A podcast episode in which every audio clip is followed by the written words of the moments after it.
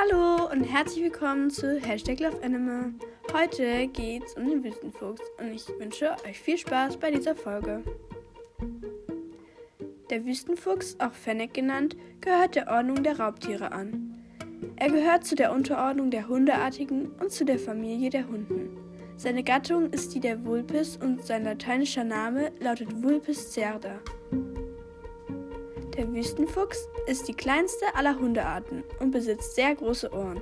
Seine Kopfrumpflänge beträgt 333 bis 375 cm und der Schwanz des Wüstenfuchses kann bis zu 250 mm lang werden. Die Wüstenfüchse können 80 bis 175 Kilogramm auf die Waage bringen und erwachsene Tiere sogar 1 bis 1,5 Kilo. Ihre auffallenden Ohren nehmen 20 Prozent ihres Körpervolumens ein und werden 86 bis 104 cm lang. Somit sind sie proportional größer als die Ohren von anderen Hunden. Ihre Schnauze und ihre, Schnauze und ihre Beine sind sehr schlank und zierlich. Wüstenfüchse besitzen insgesamt 42 Zähne. Diese sind klein und schmal, äh, kleiner und schmaler als bei anderen Arten ihrer Gattung. Ihr Fell besitzt einen sandbraunen oder beigen Farbton. Die Körperunterseite ist heller gefärbt als die Oberseite. Die Ohren haben auf der Rückseite einen dunkleren Ton, vorne sind sie weiß befällt. Die Augen des Fennecs sind verhältnismäßig groß und dunkel. Eine schwarze Linie geht vom Außenwinkel der Augen in Richtung der Wangen. Das Fell ist dicht und lang, der Schwanz ist dicht behaart. Der Fennec wechselt vom so sein Fell vom Sommer zum Winter, wobei das Sommerfell heller und kürzer ist als das Winterfell. Wüstenfüchse leben größtenteils in hyperariden Sandwüsten. Ähm, der Wüstenfuchs legt seine Baue in statischen Böden und Dünen. Weil der Wüstenfuchs eben auch an solchen weichen Böden angewiesen ist, findet man ihn nicht in Gebieten ohne Sand.